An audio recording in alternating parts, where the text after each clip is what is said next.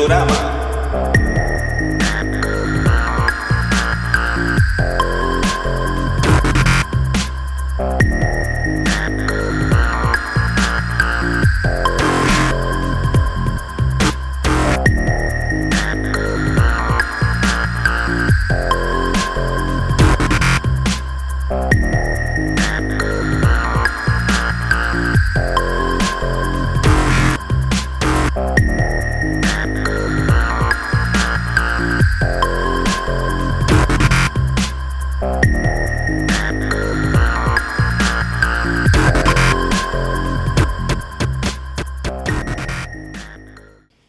Bienvenidos a una nueva emisión de Ventorama. Sí, sí, volvimos.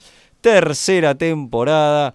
Bueno, yo, mi nombre es Leonardo Rubio y me acompaña como siempre el fiel colega Ezequiel Sacón. ¿Cómo le va a ese? ¿Cómo estás, Leo? ¿Cómo andás? Por fin volvimos a la tercera, ¿eh? Increíble, ¿eh? Y por muchas más. sí, sí, sí, esperemos. esperemos, esperemos. Han pasado un montón de cosas en el medio, este, también, bueno, por eso se retrasó, por la debido a pandemia se retrasó la segunda temporada, pero la hicimos y ya llegamos a la tercera temporada. Increíble, ¿no? Sobrevivimos, la verdad que no puedo creer. Sobrevivimos, es verdad, es verdad. Así que, pero bueno, tenemos, pasaron varias cosas en el cambio. Primero vamos a empezar a agradecer a, a Gonza Ruiz, que nos dio la oportunidad, a los chicos de Nueve Paneles, sobre todo a Gonza, este, que no hay eh, eh, Ventorama nació ahí, así que así es. Agradecemos. Eh, y ahora, bueno, tenemos una nueva casa. Estamos en, grabando en los estudios de Mixtape Radio, es una radio online así que por eso también está sonando en la radio, eventualmente Ventorama. Eh, así que bueno, eh, agradecer a Pablo la, posibilidad y un saludo a Matías, que es nuestro operador que nos está grabando. Exactamente. Así que este, bueno, han cambiado el rumbo, pero nueva casa, pero la misma magia no. si, es que alguna vez la hubo la magia, O el humo, eh, mismo humo en todo caso. No, existe, no existe. La, la magia nunca estuvo. Eh, esta es la tercera temporada. Bueno, y vamos a hablar un poquito, como es el primer programa, este, de lo que eh, de lo que va a tratar, ¿no? Es medio obvio porque por ahí la gente que lo escucha ya sabe, ¿no? De qué va, pero bueno. Vamos a abarcar la temporada tercera que va a ser los 2000. Así es, la década del 2000, primera década del siglo XXI. Nos vamos del 2000, 2001 si se quiere, total no vamos a tocar ese año, así que no importa, hasta el año 2009, ¿no? Totalmente, totalmente. Sí. Así que arrancamos con los 90, somos así de locos. Arrancamos con sagas de los 90, después nos fuimos a los 80 y ahora los 2000. A eso se le llama improvisación. Totalmente, O lo que tenemos ganas de hacer también, ¿no? también. Este, y vamos a, bueno, contando así rápidamente, no por orden, pero sino un poco de algunas sagas a tratar para si tienen como un adelanto de lo que va a ser la Avisame temporada. a Cimentero también. Claro, de paso, así te vas poniendo al tono. Y vamos a hablar, por ejemplo, de Secret Invasion. Así es. Por ejemplo, vamos a hablar de Civil War. Pero por su pollo. Totalmente. De House of M. Sí. Eh, Black Knight. También. Sí, sí, sí. Eh, Final Crisis. Eh. la locura de. Las nuevas locuras de, de Morrison. este, bueno, y otras más, ¿no? Vamos a decir todas para. Sí, van a ser lo que sí le podemos decir, van a ser ocho. Ocho, ocho episodios. Ocho episodios, sí, sí, sí, sí ocho episodios. Así que este, pero bueno, no tiramos alguno para adelantando para que tengan una idea. Eh, qué sé yo, si quieren, tiren ideas por ahí, hasta cambiamos algo en la grilla. ¿Por o hacemos algún extra, algún especial eh. extra como hicimos en otras oportunidades. Totalmente. Bueno, por supuesto, fundamental es agradecer a los oyentes. ¿eh? Siempre. Siempre a mí me paran en la calle, no, no me paran en la calle, pero se acercan al local cuando vienen a comprar este en el local que yo trabajo y este y algunos este, me reconocen por la voz y otros me dicen, eh, yo los escucho, qué sé yo. ¿Sabes que A mí eh, no, me no me había pasado antes. Bueno, sí, yo he conocido a alguna que otra persona también así, pero me ha pasado últimamente. Yo tengo una página, de paso tiro la publicidad, tengo una página de venta de cómics que se llama Nexus. Muy bien. Y en algunos tratos que hice o alguna gente eh, me, me reconoció por el nombre, obviamente, imagino, No, no por la voz, porque la voz no me la escuchaban primero. Y sí, fans de Ventorama, así que... Así que bueno, ya, que estamos, si quieren pasar a saludar, este, yo estoy en Meridiana, así que tiramos este también, este, estoy ahí trabajando, ya saben, ahí cerca de Goti Rivadavia, en una galería, en la galería Rivadavia, ya saben. Estoy ahí, de paso chiviamos un poco, quizá ayuda para futuro. Y bueno, lo que sí, eh, hay cambios en esta temporada porque eh, ha cambiado el formato. Eh, el formato en realidad es el mismo, pero ahora sí le vamos a pedir una ayudín a, a los escuchas Así que usted, usted escucha si quiere apoyar la campaña de, de Ventorama porque ha cambiado la manera y, bueno, ahora este, estamos este, bancándola nosotros. Así que si nos quieren dar una mano... Eh, Son 500 dólares. sí, lo, lo, que usted, lo que usted guste. Eh, la Mixtape Radio tiene algo que se llama cafecito. Así que usted puede aportar que nos invite un cafecito a ese y a mí, que no es nada. Son 50 pesitos y ayuda para que Ventorama pueda seguir saliendo al aire. Así que no, no una colaboración, este, antes no lo necesitamos, pero ahora sí. Se lo agradecemos. sí, sí, porque lo hacemos de, por, de, corazón y amor, pero bueno, si nos pueden ayudar, eh, bien recibido. Así que ya sabe, cafecito, se meten en Mixtape Radio, de paso escuchan la radio que tiene unos programas bárbaros como Remeras Rojas, que es uno de los mejores programas que hay. Está también el de Madame, que se lo hace el operador también, si no me, iba a retar, si no lo, lo chiveaba. Este, así que pero bueno, ¿le parece? Vamos a. Porque no dije nada que íbamos a hablar hoy. Ya es medio obvio porque hay gente que lo lee cuando está escuchando el audio, pero no importa. Vamos a hablar. Arrancamos con. Porque más temprano. Estamos haciendo como orden cronológico. No, es que vamos a hacernos los locos. No, esta vez no. Vamos. Esta vez laburamos un poquito, hicimos una previa y ordenamos de, todo cronológicamente de la década que vamos a tratar. Esta vez sí. Sí, sí, sí. Y arrancamos con una saga de DC. Arrancamos con una saga de DC. Fuerte, ¿eh? Del año 2004. Sí, sí conocida mundialmente como crisis de identidad. Claro, o identity crisis, ¿no? o identity crisis, claro, exactamente. A decir verdad, no es la primer saga de la década del 2000. ¿Cómo que no? No, no, no, no lo es, pero tampoco eh, vamos a hacerlas todas, es imposible optamos por arrancar, tomar un punto de partida que tiene un, un, sentido, y en este caso elegimos Crisis de Identidad del año 2004 y nos estaríamos salteando únicamente Nuestros Mundos en Guerra, que es del año 2001. Claro. Y eso lo dejaremos para la, la, la temporada Perdidos en el Tiempo, que ya estoy deseosa de hacerlo. Pero primero vamos a liquidar etapas como tienen que ser. Hay que cumplir todo y después nos vamos a ir a perder por el tiempo. Claro, exacto. Como los del túnel del tiempo, que viajaban así. Bueno, así vamos a hacer Ezequiel este, y yo, viajando por, la, por las sagas y eventos locos eh, de, los, de los cómics, ¿no? Eh, sí, pero eh, nos metemos en Identity Crisis. Bueno, en agosto, está bien, me parece que igual es un interesante punto de partida, porque Identity Crisis vino también a, marcar, también como próximamente vamos a hablar de una de Marvel, que, este, que después lo diremos al final del episodio, para el próximo episodio. Eh, vino a marcar como un inicio de, arranque de nuevas sagas y como que hasta vienen en continuado, ¿no? Sí, se venía de un par de años, ¿no? Desde que terminó Nuestros Mundos en Guerra, en donde el universo C no tenía un evento como tal, año 2002, 2003, principio de 2004, no había un evento como tal. Y el nuevo editor en jefe de DC, o uno de los editores, eh, eh, era nuestro amigo Dan Didio, Sí, el polémico Dandidio. El polémico, amado y odiado a partes iguales Dandidio. Venía con otras ideas, quería mover un poco el ambiente, generar eventos, encadenar una serie de eventos y sucesos y empezar a tejer un nuevo mapa del universo DC, recuperar personajes y demás. Y bueno, y el punto de partida se dio en el 2004 que curiosamente, después lo vamos a mencionar también en otro episodio, coincide con un punto de, largada también para Marvel en una nueva etapa. Es, verdad. Es, curioso, es un paralelismo interesante. muy raro. Sí. Sí, tal cual. Eh, pero bueno, en el programa que nos ocupa, que es el DDC, Crisis de Identidad lo largan en el año 2004 y es el primer evento... A ver, vamos a ser sinceros, ¿es un evento? ¿Se puede considerar como un evento? En el sentido que no tiene crossovers, salvo algún que otro. tiene, tiene algún que otro, tiene, algún que otro. Recuerdo el de Superman. Pero. No, no tiene Superman, ¿eh? Sí, va, hay, hay, uno, hay uno de Superman, sí, sí, sí. ¿Vos estás hablando de crisis de identidad o estás hablando confío en mí, confío en mí, sé exactamente ah, lo que hago. De dos numeritos que los hace... Y después tiene con la Liga de la Justicia, que los hace Geoff Jones. Yo, es crisis de conciencia. Claro. Eso viene después. Claro, es un poco. Claro, en, realidad, claro, está bien, pero es como que tiene alguna. Es un crossover. Tiene un par de tie en la serie Flash, si no me equivoco. Sí. Eh, sí, porque despierta un montón de situaciones que van a. Pero eso lo hace engañoso, porque esos pequeños numeritos como que lo convierten en un evento, pero en la realidad es que es una miniserie de siete números que se puede leer tranquilamente.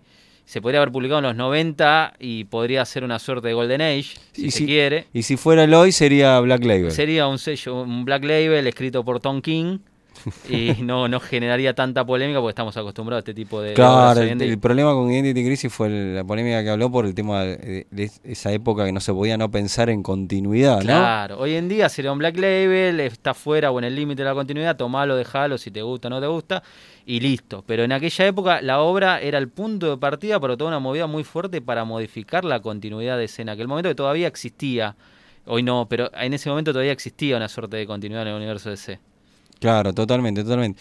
Eh, bueno, estamos hablando de los autores, ¿no? Mencionemos Sí. lo que está hecho de Brad Metzler eh, este, y, y Ra- Rax Morales. Rax Morales, Mi amigo Rax El Morales. dibujante, ¿no? Brad Sí. Metzler es el guionista, que era un tipo escritor de, este, de literatura, ¿no? De novelas de misterio. Claro, novelas de misterio.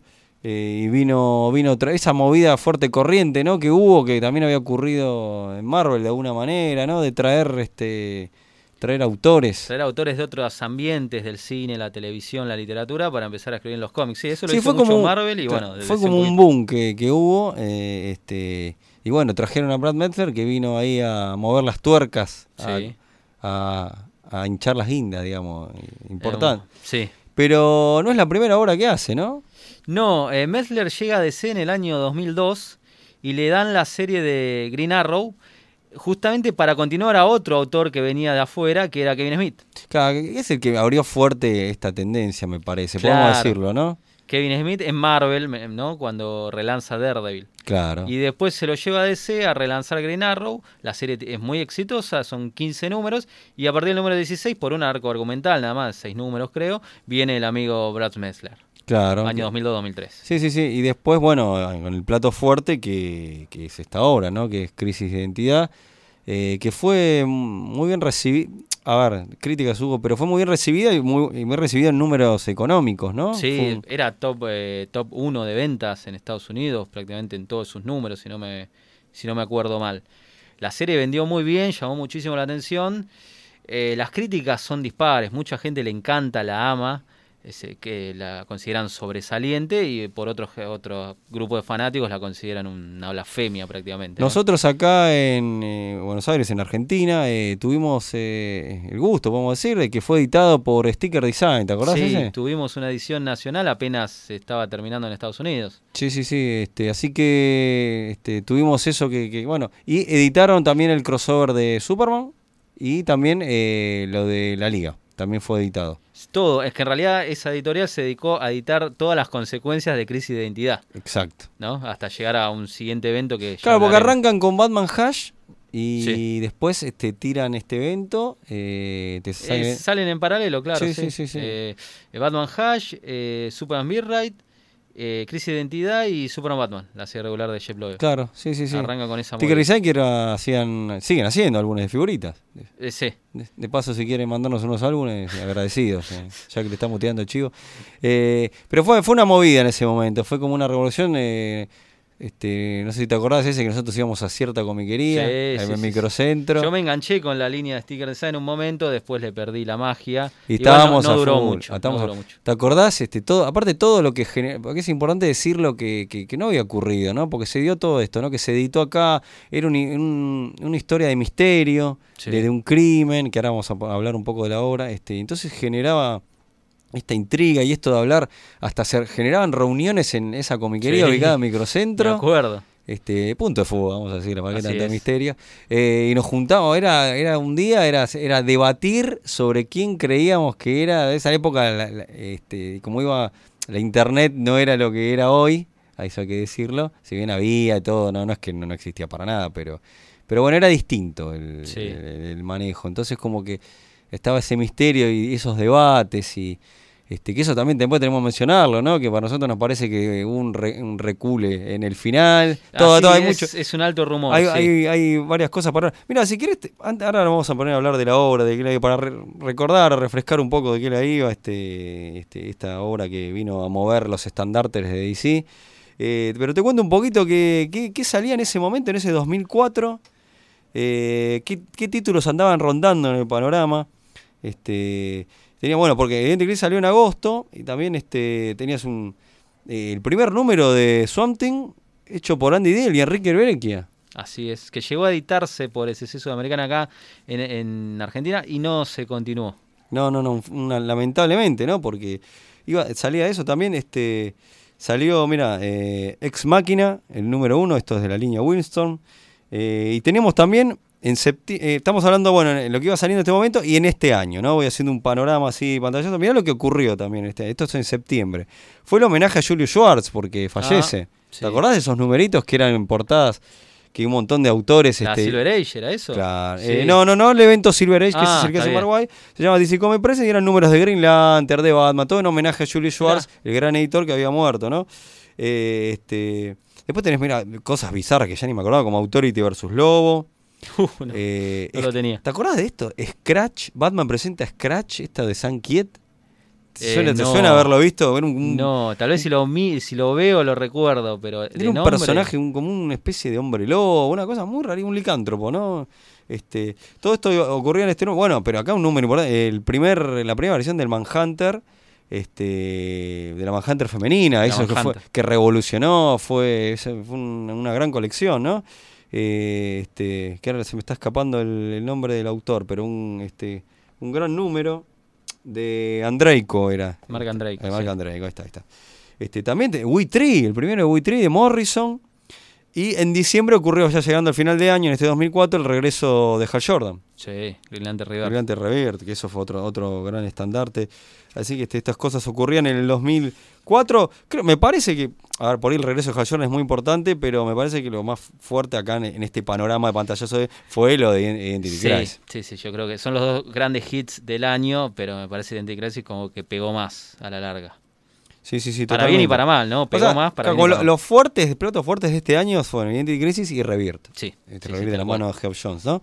Este, y ahora sí nos ponemos a hablar un poquito este, de la obra, si te parece. Nos metemos, sí. Nos metemos un poco en la obra eh, para recordarla y debatirla acá también con, con- con ustedes que lo están escuchando del otro lado, eh, debatan en sus casas. Eh, ¿qué fu- qué es, un, es fuerte, ¿no? La relectura, ¿cómo, la- ¿cómo la sentiste primero, si querés te pregunto? ¿La relectura cómo fue? Creo que le, le noté los mismos aciertos y los mismos errores que le noté la primera vez que lo leí, sinceramente. Eh, con los años revaloricé algunas secuencias, algunas partes, pero otras me siguen pareciendo nefastas, no hay forma de... son irredimibles, pero lo que sí me sigue pareciendo maravilloso es el dibujo. El Sí. dibujo a mí me encanta, me parece soberbio, un laburo tremendo de narrativa, de detalles. El entintador Michael Berg, si no me equivoco, también era muy bueno. Eh, Sí, señor. yo tengo una debilidad por Rax Morales porque era el dibujante de Hawkman, que es uno de mis Ah, personajes mira. favoritos. Y después medio se le perdió el rastro a este muchacho. Sí, sí, Yo me acuerdo, tengo muy presente cuando hizo Action Comics en el New 52 con Morrison. Claro, sí, Yo lo tengo muy presente ahí, después algunas que otras picardías. Sí, ahora no sé qué estará haciendo. Después lo voy a rastrear. A ver, ¿En qué andará? le voy a llamar por teléfono. Da, hay, que, hay que hacerle un tubazo para ver en qué A anda. ver qué anda Rax Morales. Eh, este, y bueno, sí, yo coincido en eso y bueno, hablemos un poco de la historia, ¿no? Para recordar a los radioescuchas, este... Ahora yo te quiero tirar para arrancar a hablar A un ver. poco de la historia, pero arrancándolo con un poco de, de debate. Eh, ¿Nos lo vendieron o, o ta- o se quiso vender desde afuera de la editorial? Tal vez no sé, pero se llegó el rumor de que era una suerte de Watchmen del siglo XXI, una suerte de Watchmen con los personajes del universo DC dentro de Vos la decís continuidad. que lo que... Porque el punto de partida es el mismo, es Sí. el, el misterio, el asesinato. Es verdad, arranca con, un, arranca con un asesinato, vamos de paso lo vamos Como comentando. siempre, no sé. Es el asesinato de, este, que encima... Este, te- Esto es un programa de spoiler, o sea, el que no leyó Crisis Identidad, favor. por favor. Vaya, léalo bajo su propio riesgo, vuelva y escuche el programa de debate. Sí, sí, sí, sí. Este, no, bueno, con la arranca con el, el- el terrible brutal ase- asesinato. de Sue Dibney, la mujer de, de, este, de Ralph, de Ralph Dibney, El hombre elástico, el hombre sí. elástico, el querido hombre elástico, ese que se le mueve la nariz. Exactamente. Ese, Muy parecido a la muerte del, del comediante en Watchmen. Sí. A ver, ahora lo que voy, es verdad, muy bueno eso que decís de que arranca con un crimen, este, este un misterio entre con héroes relacionados, pasado, el pasado va y viene, Sí. hay puntos en común, está bueno el paralelismo, ahora vamos a empezar a analizar, me empecé a cebar este, con el paralelismo, pero yo creo que eso es lo de la categoría de Watchmen, sal- salvo por esta, yo creo que me parece que se lo fue poniendo el público diciendo, che, esto, esto no es un... Yo tengo recuerdos de ir hablando con amigos diciendo, che, esto no es como una reinterpretación, de, es como un Watchmen que llegó ahora, un Watchmen tardío en con los personajes de DC. Que en realidad ya lo teníamos, y, y creo que mejor hecho en todo sentido, mucho más redondo, que era The Golden Age. Claro. The Golden Age fue el Watchmen de los 90, el Watchmen con los personajes del universo DC, de la, eh, de- bueno, de la de oro, obviamente, valga la redundancia, de los años 40, eh, que escribía James Robinson y dibujaba Paul Smith. Ese sí era una obra redonda que funcionaba bien, uno de los mejores cómics de los 90. Y bueno, acá en el siglo XXI nos encontramos con esta suerte de reversión de Watchmen que, bueno, para mí en todo caso, si, si quisieron hacer Watchmen en el siglo XXI, fue un intento fallido en todo caso. Es eh, porque cuando salió Watchmen se lo hablamos, se ha hablado mucho, fue como malinterpretado, lo que se tomó de Watchmen fue la violencia, ¿no? En ese momento, esos primeros este, hijos de Watchmen que podemos llamar, este, hubo esas primeras reinterpretaciones que llevaron a personajes violentos, extremos. Pero acá, acá ya es una interpretación más, más del, de otro costado de Watchmen, ¿no? Del lado psicológico, de un montón de... Se, se- se lo por eso yo creo que se lo reinterpretó de, de- de esta manera en esta obra, ¿no? Hay como hay una, una mirada distinta de lo que fueron las otras reinterpretaciones. Está watchmerizado, como de decirlo de alguna manera, por el hecho de que también trata de tomar a los superhéroes del universo DC de un punto de vista más realista. Claro. Acá Igual hay un montón, comillas, porque hay un montón de obras, ¿no? Que trataban esto fuera del Sí. editorial de DC Marvel, qué sé yo, tenés Martian Law con el tema anterior esa que también esta esta obra también son eh, si no hubiera asistido, yo creo que este tipo de obra particularmente, este, eh, no sé, The Voice, la, se- la serie de televisión, cómic, por supuesto, de Gar Tennis. eh, eh, yo creo que son disparadores, ¿no? Eh, de, de- de alguna manera de llamarlo. vos decís que eh, la publicación de Identity Crisis No, no, no fue lo que generó este tipo de obras onda de Voice o Pero hubo, o- hubo como. Carrey, mire, Marguay, como hubo una. Hubo, hubo un quiebre acá. O sea, no, no es que de la nada no existía, por supuesto, eh, este Maximortal, hay que nombrar a Rick Bates, esos autores, viste, que son a veces injustamente olvidados, que son Sí. en realidad verdadero, el verdadero post-wa- post-watchmenismo, Claro. el verdadero post-watchmenismo con Marshall Law, eh, eh, o The One, sí. The One, eh, Maximortal, Rick Bates, este, y un montón de ahora se me están escapando, ¿no? Pero después tenemos la tendencia de Authority y todo eso, que Sí. eso es también, The Voice es todo hijo de todo eso, Sí, ¿no? sí. Pero que- acá, que acá hay un quiebre, pero acá hay un, acá hay un para quiebre jodido, porque bueno, esto es, como decimos, es un crimen, que es la muerte, el asesinato de Pero acá el quiebre es que te lo, te lo permiten hacer con superhéroes clásicos del mainstream. Claro, Esa pero- es la diferencia. Pero no, es, pero no es solamente el asesinato que me parece una cosa brutal y, y- y Sí, sin sentido. el- horrible. el- es como que, como es, eh, viste, con saña parece. Que el personaje Totalmente. Lo, lo- no solo muere, sino que lo prende en fuego. Es como, pará un poco. Y encima está embarazada. bueno, ese es el remate. Es la mala leche extrema. ¿Qué necesidad? ¿Qué cambiaba de la historia, de la narrativa, del argumento? El hecho de que estuviera. Era solo para darle. ¿Recordás el final también? Alto spoiler, por favor, al que no la vio. No, igual, segundo, De igual. la película La Niebla con. Ah, la- la sí, película, sí, no Está el bien que dijiste, sí. El de- También ese- en la ese niebla, que la final- que está basado en el libro de Stephen King. Claro, que tengo entendido que es No la final película de a- Carpenter, No, claro, no, no, no. sí, Estamos sí. hablando de la de Thomas Jane. Sí, sí, cuando tenés un. Bueno, acá está bien, le damos. Tip- un final terriblemente Mete mala, mala leche, leche. Cuando- que el libro no lo tiene. que el libro no lo tiene. Totalmente extremo. Decís, pero pará, ya ni, ni te creo que fuera tan mala leche, que no, no te lo veo. Igual yo lo banco ese final de mala leche. La ¿eh? película está buena, que me divierte. Pero digo, qué jodido final. Bueno, acá pasa lo mismo. Es como, ¿qué capita más de dolor le podemos agregar para que sea más jodido aún? Y bueno, dale. No, claro, porque no solo está, está muerto, sino que este, sino que la prende en fuego. Es como que es terrible. Y bueno, y, para la prende Y en fuego. lo y- que le pasa en el pasado también, lo que le agregan no, al no, personaje. O sea, flashback, por o eso sea, la- la hacen- al personaje lo destrozan. Lo destroza, Porque sí. es el, es lo- el- matan, prenden fuego y le, la- menor- embarazo y después, es- y la, es- la violan, Sí, sí, después te enterás. la matan, la prenden fuego y encima estaba embarazada. No, no, Pará, no, no, no. combo Es como mortal. que, como diciendo, che, quiero hacer, quiero hacer un cómic súper mala leche y realista, bueno, voy a hacerlo peor. Este, encima, lo que pasaba también, que uno tiene el recuerdo y el cariño de la liga este, divertida de Claro. Giffen y de Mateis, eh, este, todo ese recuerdo de en la Europa, ¿no? En Europa que estaba Ralphie Su, que la Sí. consideraron un miembro honorario, este eh, de, de esa liga y todo ese recuerdo divertido, qué sé yo. Y vino esta cosa, esa corriente mala leche de primero de cargarse a esa liga. A la liga, no, a la liga esta era una pelotudez, volvió los, los siete grandes. Esta liga fue una. Vamos a cargarnos con. em- em- este, y, y después se cargan a. Y después volver villano a, a Maxwell Lord. Claro, y cargarse También. a Blue Beetle. Y matar. Claro, o sea, Que esto es toda una- pero esto la idea era destrozar a esa liga. Porque Didio no, no la quería. Vamos a No decirlo. No, sé si. No, no- sé yo si no tenía esa no sé información si tuvo tanto. No sé si tuvo tanto peso, pero eso es importante. no sé si realmente tuvo tanto peso, pero bueno. eh, fuerte, qué sé yo. Claro, yo no te puedo decir, Didio le dijo a Brad Merle, mira, quiero que agarres tal y tal personaje y, y me los destroce porque estos personajes los quiero sacar de- definitivamente de, de- de la titularidad. Para mí, Brad Merle dijo, bueno, ¿con qué personajes puedo jugar que no le joda a nadie? Y Didio le, le habrá dicho, bueno, tenés el visto bueno para esta, esta tanda de personajes. Y el chabón dijo, bueno, si necesito un matrimonio superheroico, ¿de dónde agarro? Claro, y se de ve Luisa que- y Clark Kent no puedo, entonces, Porque- bueno. Claro, y porque, igual en el transcurso de la obra se cargan un par de personajes también. Que, este, innecesariamente. Innecesariamente también, totalmente Al, al, pedo, por decirlo así, más criollo. O sea, como que iba sumando muertes y eso te sumaba una tragedia que le daba más, supuestamente más realismo y adultez. Todo lo que en realidad se entendió mal de Watchmen también. Cuanto más crudo, cuanto más sangriento y cuantas más muertes veas en el cómic, más realista o más adulto es. Y me parece que nada que ver, no tiene, no va por ahí la cosa. Entonces, bueno, esta historia arranca con un, con un crimen y se pone en jaque las identidades secretas de todos. Hay como un llamado de atención entre todos con este terrible asesinato. Eh, de todos los este, superhéroes, ¿no? De todo. Y, y, lo que viene a remover el, el tema de la liga. Eh, Brandon le viene a decirte, che, al final la liga no son todo buena onda, ¿eh? Mirá que está, hasta el más puro, porque eso es lo que me parece que lo más jodido, cuando empiezan a, hasta a bardear a Superman, ¿viste? Que es el intocable, que diciendo, che, mirá que Superman no es que tiene algo oscuro, pero se hace el bolú, ¿viste? Se hace el dolobo cuando le conviene. Es como empieza a joder con eso y este, al final el que medio el que deja mejor parado en este momento es a Batman, porque a Batman también le ocurre, le ocurre algo.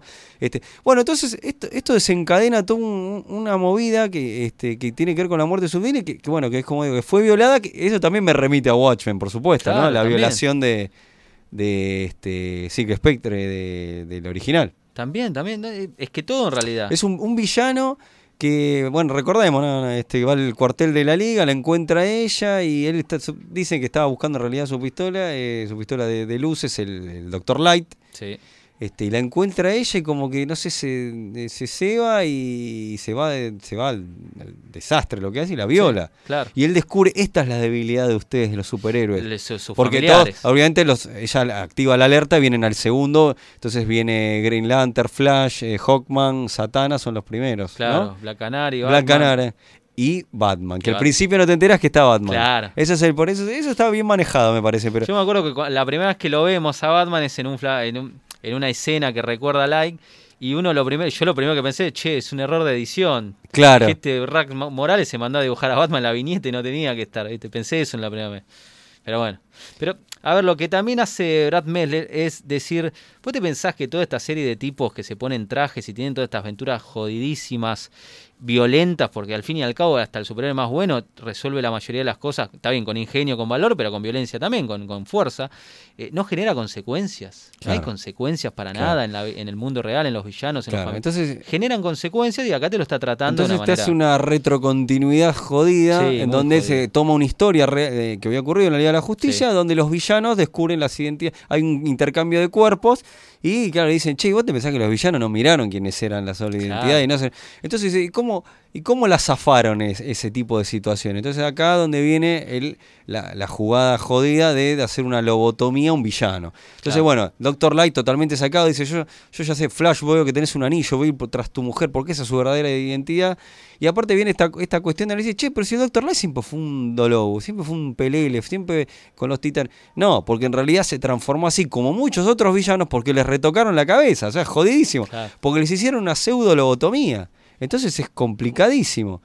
Que eso también me, hace, me hace ir a, me hace ir también para un capítulo de Justice League Animated, donde hay una liga tipo Authority que les hacen lobotomía a los villanos, ¿viste? No sé si te acordás de ese capítulo. Sí, era la, Justice Lord, ¿no? La Justice Lord. Sí, sí, sí, sí, un gran, capítulo también súper jodido que les hacen. A los, los villanos están todos lobotomizados en Arkham, porque así se lo sacan de encima. En este caso, yo voy a defender un poquito a la liga y voy a decir que yo solamente tengo pruebas de que le hicieron una lobotomía al Dr. Light y le borraron ese recuerdo a Batman y le borraban el, tema de las identidades a los demás. Después no, tengo prueba de que sistemáticamente lobotomizaban a todos los villanos. Pero medio que te da a entender como que algunos los abuenaron, los hicieron más dolobos qué sé yo, yo le interpreto que eso fue solo por el, hecho extremo que, de lo que pasó con Light. A los demás le hacían eh, borrar las identidades secretas y el otro caso de, retocar la mente de la persona fue con Batman. Quiero dejarlo ahí porque si no es salir a la, la ¿Qué, ¿qué pasó con Batman? Batman este, llegó también y Batman obviamente... Se, a ver, hay una votación y deciden, bueno, listo, le borramos le borramos ese recuerdo, pero, pero ahí viene el hack y dice, che, pero si este tipo lo vuelve a hacer, ¿qué garantía tenemos? Entonces viene ahí ese debate, ¿no? Votación. Y, deciden este eh, hacerlo, ¿no? Decirlo eh, para que no, solo ah, este borrarle ese recuerdo, sino hacerlo un pelele, digamos. Claro. Y Batman dice, no, ni pedo. Entonces dice, bueno, Batman. Y a Batman también lo, lo paraliza porque Batman se pone como loco y después le, le- también le, hacen olvidar ese recuerdo, lo cual es muy fuerte. Y ahí empieza, y ahí es donde se empieza a desmadrar todo porque ahí donde entre la obra te empieza a decir, che, vos te pensás que Superman no sabía esto, en realidad lo sabe y se hace el- y no escucha. Y te empiezan a tirar un montón así de cosas así, que es donde empiezan como a ensuciar a todos los héroes. Claro, pero eso siempre queda a interpretaciones, todo muy ambiguo. Bueno, está bien, Porque, es verdad. Hay, a hay ver, que reconocerle son las que palabras de Green Arrow. hay que reconocerle la ambigüedad a la Claro, obra. el tipo juega con eso para decirte, mirá, vos puedes creer lo que quieras, interpretarlo como quieras, depende cómo te levantes. Yo no te mato a la mayoría de los personajes, yo te tiro un par de puntas y ahí pensá lo que quieras. Yo con el tema Superman, para mí Superman es intocable, perdoname, pero no sé, qué sé yo.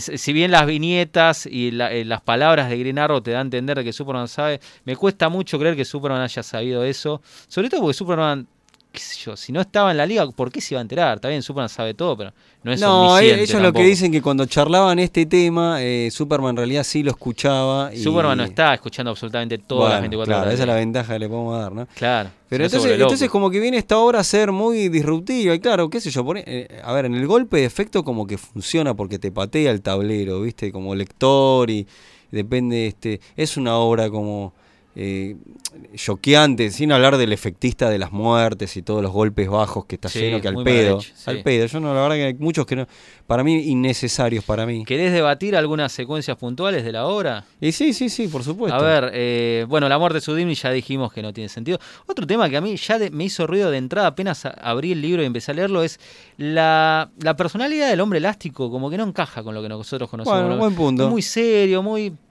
Nunca lo vimos así, nunca llegó a ser así. Vos me decís, bueno, pero mirá todo lo que va a pasar, pero antes de que pase todo lo que, lo que pasa en el primer número, Ah, porque lo, lo que no lo ves dijimos que demasiado era... serio, como no, no, me, no, no es el hombre elástico que yo conocía. Bueno, es interesante. Lo que vimos que era también, para sumarle más a la leche, no era el, el tema del cumpleaños, ¿no?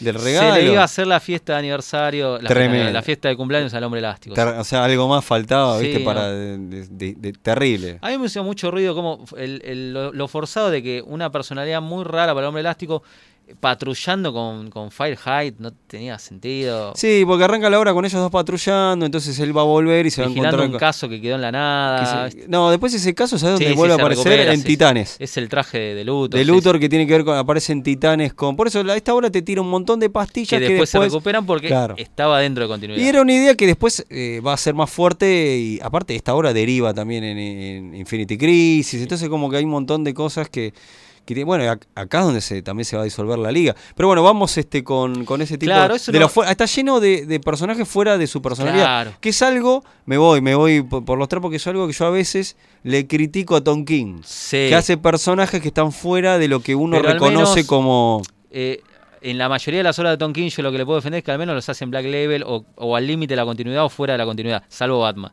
ahí ya es irredimible. O Heroes in Crisis, ahí. pero bueno, Claro. Heroes in Crisis que hablamos siempre, que es una secuela o es una suerte de secuela espiritual de, de Crisis de Identidad. sí sí Estamos en la- totalmente es lo mismo, estamos en la misma. Eh, pero bueno, volviendo a la obra, está en cuestión. Eh, hay algo que yo la verdad que me causa vergüenza ajena y no soporto de la obra, es la pelea con Deathstroke. Oh, esa es la más polémica de todo. La pelea con Deathstroke, yo tengo, he, con- he conocido, ¿no? He leído comentarios de gente que dice que es maravillosa, lo, lo a- al Sí, de dedillo hecho, que no, está hecha. no, no la, no la consideran como una de las mejores peleas de, de la década. sí, no sé si no, una no, cosa y yo creo, y yo lo miro y digo, loco, yo te- debo estar leyendo otro cómic porque yo pienso absolutamente todo lo contrario. Esa secuencia de viñetas de esa pelea no tiene Claro, recordemos que está. Dextro, eh, el Dr. Light lo contrata a Dextro para que lo proteja, ¿no? Porque sabe que la liga va a ir tras él Claro. por todo esto. Y después está de fondo el calculador, que es el- como que uno que regentea villanos y Sí. le pasa, eso es importante decirlo, que es un- era un personaje viejo de DC, Sí. Eh, que es rescatado acá. Eh, yo no me acuerdo si había aparecido antes, por ahí apareció en, en Escuadrón Suicida y no me acuerdo. No, el Calculator había aparecido hace un montón. Claro, pero no, no, no me acuerdo si había tenido otra, otra aparición. Y el tipo va eh, a los a los a villanos les va asignando eh, laburos, qué Claro. sé yo, él como que se va regenteando. Que eso nos lleva a otra secuencia para mí totalmente boluda, que es lo de la, la- la muerte del padre de Tim Drake Sí. a manos de Boomerang, que me parece una pelotudez total, total. No, yo no, yo sigo sin entender cómo Batman en el Batimóvil, que se fue hace tres minutos de la casa, tarda cinco horas en volver Sí, a la sí, casa. no, no, no, no. Todo muy forzado, Aparte de eso, eh, bueno, muy está lleno de golpes de, de- la obra está lleno de golpes de efecto, como también por ejemplo el, el chiste ese que es un chiste retonto, ¿no? Que, que la- los padres de, de- de Clark, de Superman le dicen este, no me quiero imaginar o algo así que lo que dicen los padres de los padres de Batman no lo que deben decir de Batman ¿no? o Sí. los, bueno los Batman no trata Seguro a los padres de ah, Batman no, no, le, no le. Seguro que Batman no le hace esto a los padres. Ahí está, ahí me acuerdo, gracias, sí, no me acordaba bien. Y, está- y- y- bueno, y esto tiene que ver con la secuencia, este, tipo cosas así que tiene Batman, como diciendo, mirá que, mirá que, mirá que, que bien plantado que estoy, por no decir un término burdo, como mirá que soy más poronga, y te tiro estas cosas, como eh, el- lo que la secuencia cuando muere el padre de Tim. Esa, esa que es para nada más para que vos decís que para dar el golpe de efecto. Solo para el golpe de efecto de la última página del número para decir eh, eh, Bruce Wayne y Tim Drake o Batman y Robin, huérfanos. Ya Claro. está, soy el más grosso de los grosos, son Brad Sí, sí, Metzler, esto es lo que yo hago. Es solo para eso, es el golpe de efecto para llevarte a decirte un, un- un párrafo de diálogo lo que sea y decirte eso. Eso es lo que tiene ahora, es pretenciosa. Claro. Es muy pretenciosa, muy pretenciosa. Bueno, después se cargan, eh, se cargan en esta obra, bueno, Subdimi ya lo dijimos, muere el padre de Tim Drake y muere el Boomerang. El propio Un- Boomerang, claro. Un Boomerang que estaba encima medio totalmente dejado. o sea, Venido a menos, le- le- aparece un hijo, Un ¿no? hijo salido de la gal- Que encima, yo en ese momento releyendo ahora me acordé, viste que el, el hijo de Boomerang tiene super velocidad. Sí, porque la madre no sé quién era, no me acuerdo. Pero viste, yo en un momento flashé y digo, che, para, el hijo de Boomerang es hijo de Flash. Porque, a ver, pero pará, pero entendeme a mí, ya que esta obra viene con tanta mala leche a deconstruir el universo de DC, eh, mirá si hacen esa como que Barry. eh, este, Eh, es posible. yo sí, te juro que interpreté sí, por un momento eso. No, la verdad que yo no Que al final me- quedó en ni la se me pasó en la cabeza. Bueno, entonces- Creo que dijo que era la, no sé la, quién era la madre, la menciona quién es la madre, una villana. Pero lo de la super velocidad es como, bueno. Eh, y este, bueno, eh, también que vinieron a imponer, también en, esta obra era para, como hacen siempre los mega eventos, es eh, tirarte nuevos personajes. Y te vienen a imponer el hijo de, de Boomerang, que, que ¿qué, qué habrá sido la vida de ese no, personaje? no, no lo sé, no lo seguí. Bueno, que algunos nos escriba y nos cuenten. Que nos cuenten qué fue ¿Qué, la vida qué del hijo fue de la vida que estuvo ahí purulando por un tiempo y después volvió Boomerang como... Y con los nuevos 52 volvió Claro, todo. volvieron regeneró todo y ya fue todo, ¿no? todo. Pero estuvo muerto hasta el New 52. Boomer- no tengo ni idea, no, sinceramente, seguramente no, qué sé yo, seguramente no, Sobre esa es la, la- mi duda, ¿no? pero que me da. Este, y bueno, y no sé si querés, este, bueno, está lleno de, de todas esas cuestiones. Lo cual, lo que tiene bueno es esos planteamientos que otra vez reafirman las posiciones de los miembros de la Liga de la Justicia dentro de la Liga, Green Arrow, Hawkman, que Hawkman es más, como más fascista, eh, Green Arrow, no sé, tiene un pensamiento más... No, Hawkman tiene una postura más dura, tal vez más intransigente. Y Green Arrow es un poquito más abierto en ciertas Claro, cosas. Batman y totalmente in- inmovible, Sí, inamovible, un objeto inamovible en opinión, en todo. Eh, entonces eh, hace te hace ver ese tipo de cómo pero dentro de la obra no solo de ellos no porque está bien que el, el- el eje fuerte es lo de la, la- la liga la historia del pasado cómo se rompe todo cómo se termina desarmando la liga de la justicia cómo se, se pierde la, la- la- la fe y la confianza no porque esta obra Sí. viene para hacer eso y también en otros personajes como esas dudas con Superman con un montón te van tirando Es tirarte todos los personajes en el barro. Decirte, mira que todos son estos eh, ídolos con pie de barro, los vamos a manchar, te vamos a mostrar toda la mugre que fueron acumulando. O sea, no se salva a nadie. Y bueno, nos estamos olvidando también de otra muerte en la obra. ¿eh? sí eh, Estamos pensando en lo mismo, no sé. del hombre de fuego Sí. Matan a Firestone de una Matan a manera- Antorcha, como le decían en los dibujitos de Claro. Super Amigos. Matan a Tormenta de Fuego casi te diría como fuera de cámara prácticamente, porque los demás superhéroes ni se enteran, nadie lo es en un momento de porque esto genera qué genera con que esto lo que, que- que los villanos descubren lo de la loboti- lobotomización Claro. de villanos entonces se pudre todo y hay como una suerte de, de- de guerra de pelea entre eh, villanos que van tras los héroes y así Bueno, eso eh, hay cosas buenas en la obra, obviamente. Yo vamos a empezar a mencionar las cosas buenas. Pero una cosa que me gustó esa sensación de que toda la comunidad de superhéroes es como una gran familia. Eso está bueno Eh, los titanes, la liga, la sociedad, hay que, los hay que- outsiders. hay que decirlo ¿eh? Este, si hubiera habido miembros de la Legión de Superhéroes también, es como una gran familia en donde todos de alguna manera están conectados, no todos entre todos, pero siempre alguno, es como Springfield, ¿viste? Siempre alguno con otro te lleva y de alguna manera están todos conectados y cuando les golpea la muerte de su Dimni salen en busca de, de ve- de venganza. Bueno, de hecho, la- la autopsia Se la- separan en grupo, la Claro. autopsia la hace Mr., eh, Doctor Medianoche. Con- hay una junta O ahí Mr. de, Terrific, claro, basta- sí. hasta traen, bueno, cuando eso es otra cosa, eso está piola, cuando analizan la escena Sí, del crimen, traen a los Metal me Men, traen a A Mr. Miracle, sí. Claro, y Batman yo ya, ya la había recontra revisado, pero traen a todos para revisar. Eso, eso está bueno. Eso To- es- Oráculo que coordina a todos los equipos, o sea que a diferencia a veces de lo que pasa en Marvel, que son más grupos, eh, ¿cómo se dice? Como, como células, pero diferenciadas. En DC, más allá de que hay equipos de superhéroes, obviamente están todos como son una gran familia, todos conectados. eh, la liga, la sociedad, los titanes, siempre hay una suerte de legado y de alguna manera todos conectan. Porque son todos, fíjate, son todas generaciones que parten de lo mismo. La sociedad, la liga, los titanes, los outsiders. Claro. Eh, bueno, en ese momento yo no sé si ya no está la Young Justice, pero todos funcionan como, como una gran familia, si se quiere, de alguna manera. Eso me gustó de la obra, esa sensación de que todos los personajes se conocen y uno se siente familiarizado con la mayoría. Sí, sí, sí, totalmente. Eh, sí, lo, lo, lo noté eso que, que decís y está bueno, hay que, re- hay Sí, que sí, sí, recalcar. sí, cual. bueno, y tiene, bueno, volviendo a lo que estábamos hablando antes, y la muerte de Firestone, totalmente fuera, casi fuera de campo. Eso vino como diciendo, che, a Firestone lo vamos a cambiar, que después tiene También lo cambiaron. ese sí. cambio, ¿no? Que sufre el personaje.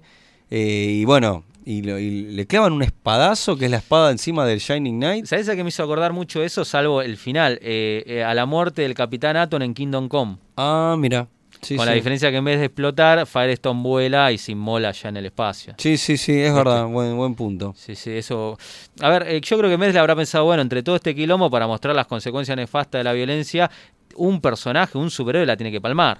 Sí, sí, le di- y le dieron carta libre, pero para mí había también un trasfondo editorial del cambio de De Firestone. cambiarlo y dijo, bueno, ya que se, vamos a cambiar alguno, bueno. Claro. Era la movida del recambio y de paso los hacíamos boleta de alguna manera épica. Sí, sí, este, hubo, hubo un par de moviditas con un par de personajes, como estamos mencionando, y esta fue una, ¿no? Pero la verdad que una muerte totalmente injusta, innecesaria. Sí, sí. Ninguna muerte es, es justa, pero esta peor. Claro. Ni hablar de la, la- la que engloba toda la saga, ¿no? Este, Sí, bueno.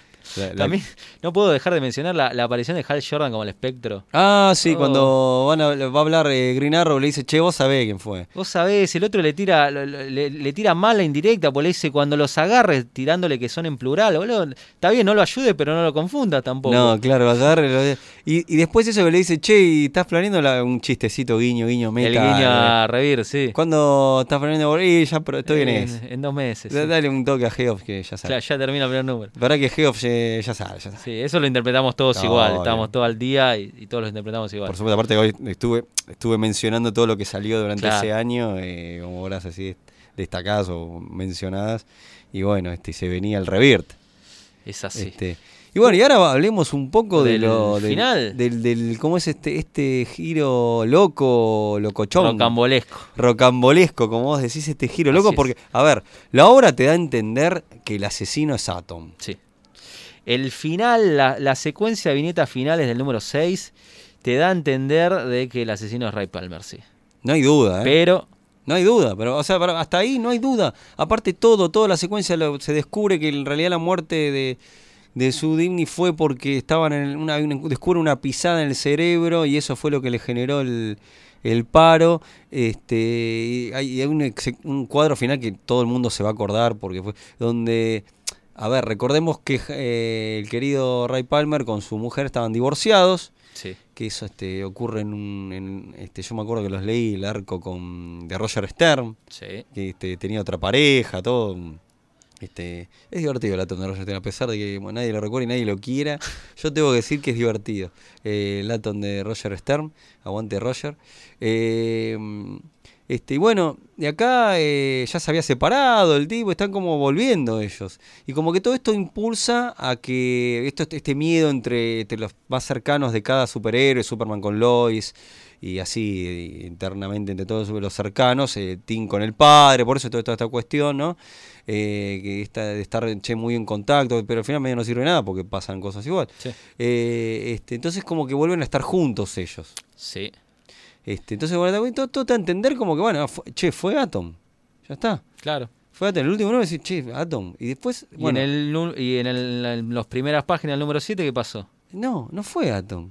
No, no, todo, todo para atrás y, y el, el sin sentido, el, el, el- ¿qué, qué, qué choto que es cuando te hacen eso, guardando la palabra, en una película que te, te- te da todo a entender de que es algo y después te hacen un giro que te lo sacan de la galera, que no tiene Sí. sentido. Eso a todos nos molesta, uno como espectador o como lector, cuando te sacan un giro de la galera que no tiene sentido. Sí, porque vos podés llevar el, el chiste hasta el límite forzarlo hasta el límite de tirarte por un lado y después te das una vuelta de tuerca y decís, pero mirá que no era. este". Eso uno lo espera, en una- es el, el guiño entre el autor. Sí, el famoso, pero- la gran este, Cuentos de la Cripta, la gran Claro, este, uno sí- eh, Shyamalan como director de cine. es el compromiso, es la complicidad que tenés con el ese- autor que sabes que pasan eso. el pero- girito, el girito Pero tiene sorprendente. que tener, eh, tiene que ser lógico.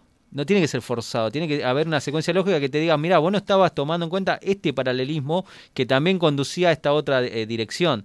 Acá no, ese es el tema. No, Eh, acá te da- aparte te da a entender algo, porque es como por ejemplo, no sé, en Watchmen, ya que hablamos de Watchmen, este, en- eh, está mejor llevado, si bien ponele que iba para otro lado, ponele que no sé, Galamur decidió cambiarlo, no, no importa, no, porque Galamur es un reloj. Pero no te daba eh, un, fa- un falso indicio tan grande. No, y- para nada. Y después, tiré ese ejemplo porque arrancamos también mencionando. Inclusive la vuelta de tuerca, que también la tiene la Golden Age, o sea, no, no es nuevo de verdad. Crisis, es eh, muchísimo más interesante, más sorpresiva y tiene todo el sentido del mundo. Se nota que está pensada con lo que, bueno, spoiler de The Golden Age para el que no la leyó, que de la obra de James Robinson. que el, y- el gran héroe dorado nuevo de- de- del momento de, de esos años era Hitler, el cerebro de Hitler traspasado en el cuerpo de, Terrible. de. Dynaman. Estamos hablando de la gran obra de, como dije, James Robinson Y y, Paul Smith. y Paul Smith. Claro, sí, sí. o sea, esa vuelta de tuerca inclusive puede ser sorpresiva, pero a su vez tiene, una, eh, tiene sentido, es lógico. Eh, si lees, si relees la obra y la entendés. Acá no tiene sentido. No, que eh, bueno, ahí te explican que ella encontró uno de los trajes de él, se achicó y ella quería que Atom eh, se acercara a ella y, estuviera, y reencontrarse. Entonces, la idea era Gasudini solamente asustarla, pero cuando se le fue de las manos y lo que le provocó ese paro, eh, decidió dar ese giro loco y prenderla a fuego con, con con un lanzallamas. Tipo Sí, como no, la película de Tarantino, el DiCaprio de eh, lugar en, la de Hollywood, ¿viste? Eras una vez en Claro. Hollywood. Eh, No tiene sentido. No, no, sinceramente. No cierra por ningún lado. De golpe la mina estaba recontra loquísima, cosa que no dio indicio en los otros seis números. Todo mal. Bueno, Batman se dio cuenta, como siempre, porque es Batman. Y después Sí, sí, el y número ter- termina siendo una suerte de epílogos eh, encadenados. Sí, sí, termina, a ver, la manda, termina ella en Arkham, que la lleva Atom, y que Atom. después la van a reutilizar en la siguiente saga, se va a convertir en la nueva Eclipse y demás. sí.